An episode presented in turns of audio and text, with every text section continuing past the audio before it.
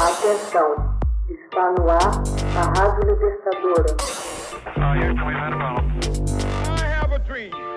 Assim sendo, declaro vaga a presidência da República. Começa agora o Hoje na História de Ópera Mundi. Hoje na história, 31 de outubro de 1411, Tratado de Paz entre os reinos de Castela e de Portugal é assinado. Mediante o Tratado de Paz de Aion-Segóvia, a Castela Espanhola reconheceu Portugal, pondo um termo à crise dinástica de 1383 a 1385. A morte de Fernando I de Portugal em 1383 fez vir à tona as tentativas de anexação do reino português pela coroa de Castela. Apesar de as cortes de Coimbra terem escolhido em 1385 um novo rei, João I de Portugal, o rei João I de Castela não desistiu de tentar conquistar um novo reino para si e invadir Portugal. O exército castelhano era muito mais numeroso, mas mesmo assim foi derrotado na Batalha de Aljubarrota em 14 de agosto de 1385, graças à tática inventada naquela altura, a qual deram o nome de Tática do Quadrado. João I o Bom, nascido em 1358 e morto em 1433, grão-mestre da Ordem de Avis, se apoderou do trono depois da vitória esmagadora sobre as tropas castelhanas. Os exércitos portugueses foram comandados, mais uma vez, por Nuno Álvares Pereira, nomeado por João I de Portugal condestável do reino. Em 31 de outubro de 1411 foi finalmente assinado um tratado de paz entre os reinos de Castela e Portugal. O acordo também incluía a França e Aragão. O tratado foi ratificado por esses dois reis. No entanto, foi feita uma nova ratificação do tratado quando Dom João II de Castela atingiu a maioridade em 30 de abril de 1423.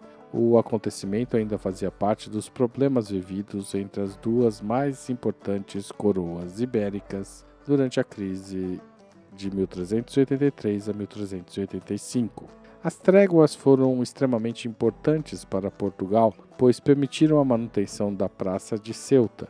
Entretanto, a paz definitiva só foi alcançada pelo Tratado de Medina del Campo, assinado em 30 de outubro de 1431. Dom João I, monarca português, enviou a Castela como seus embaixadores Pedro e Luiz Gonçalves Malafaia, assistido por Rui Fernandes e pelo secretário Rui Galvão. Antes desta data, o período de paz conseguido pelas tréguas permitiu retomar o povoamento das zonas limítrofes e fixar as populações. Permitiu também que Portugal implementasse o comércio nas áreas fronteiriças, com a retomada das seculares relações de vizinhança entre as povoações dos dois lados. A situação de conflito com Castela foi mantida até 1411 e acabou endividando o país com as despesas de guerra.